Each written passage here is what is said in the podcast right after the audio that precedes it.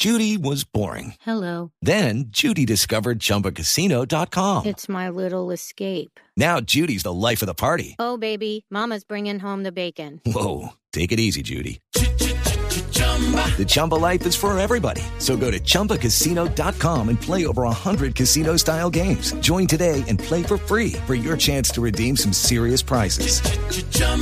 ChumbaCasino.com. Purchase necessary. Void where prohibited by law. 18 plus terms and conditions apply. See website for details. Alejandro Santos es el director de la revista Semana. Alejandro, buenos días. Muy buenos días, Néstor. Lamento mucho, Alejandro, lo que ha sucedido, pero pues me alegro que Ricardo está bien. Tengo entendido que salió ileso del atentado.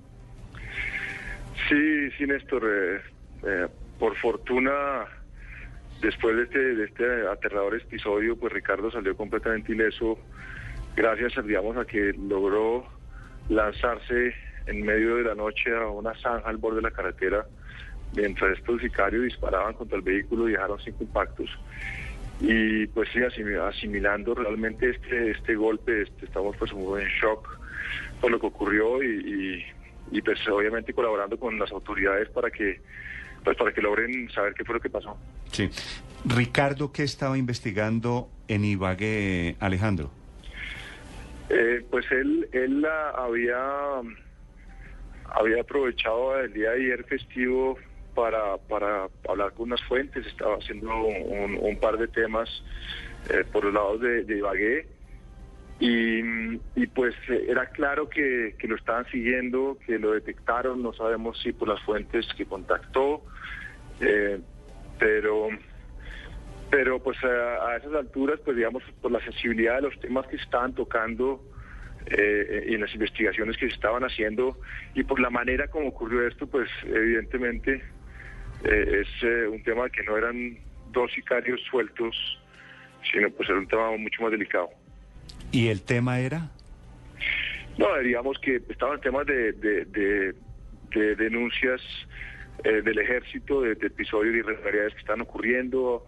Se acaba de publicar eh, en la revista una, el segundo capítulo de, de Tolemaida, donde de- denunciamos cómo soldados que estaban condenados o que están condenados a más de 30 y 40 años eh, en la cárcel de Tolemaida, pues seguían entrando y saliendo como Pedro por su casa, haciendo eh, compras en centros comerciales de Bogotá, salían con permisos, en fin, era digamos la, la segunda denuncia de un episodio que ya habíamos denunciado hace un año y que de esas investigaciones pues eh, eh, dejaron molestos a muchas personas y, y estamos en otros tipos de investigaciones en- por esos mismos temas y por eso lamentamos realmente la, la coincidencia con, con lo que acaba de ocurrir No, anoche. pues la, la coincidencia es terrible. Alejandro, me dicen los periodistas de Blue desde el Tolima que Ricardo había estado en Girardot antes de pasar por Ibagué. Sí, correcto. Esta vez estaba haciendo, pues, Ricardo aprovechó para para mm, para parar por Girardot. Estaba haciendo un tema específico en Girardot, digamos, eh, de otra de otro artículo y, y también pues aprovechó para contactarse con unas fuentes para temas estos temas de, de investigaciones eh, sobre algunas irregularidades en el ejército. Entonces eh, Sí. eh, no sabemos, digamos, en qué momento lo empezaron a seguir, eh, cómo fue ese tema, pero claramente, como dicen en la jerga, digamos, eh, policial, estaba controlado.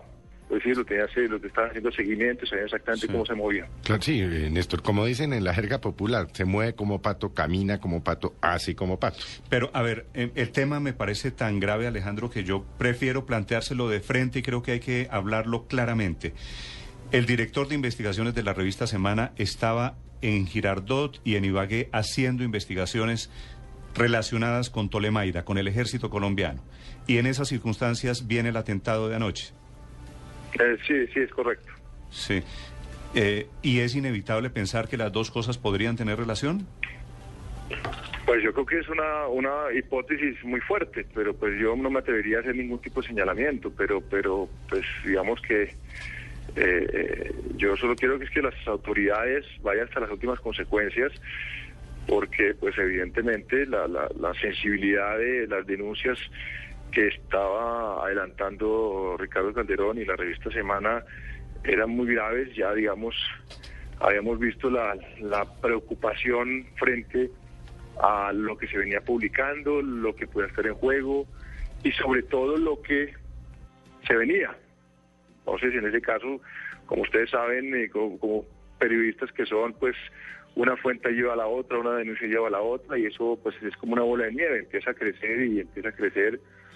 Y si, y si pues evidentemente sabían cómo se movía eh, eh, Ricardo, pues claramente podría saber que se podía ir pierna arriba, pero pues son eso es todo el terreno de la hipótesis, por eso pues es, es parece pues un poco aventurado profundizar en ese tema. Claro, pero Alejandro, ustedes que han venido haciendo esta investigación de Tolemaida Resort, la revista, usted o alguna otra persona de Semana, alguno de los colegas de Semana había reci recibido algún tipo de amenaza?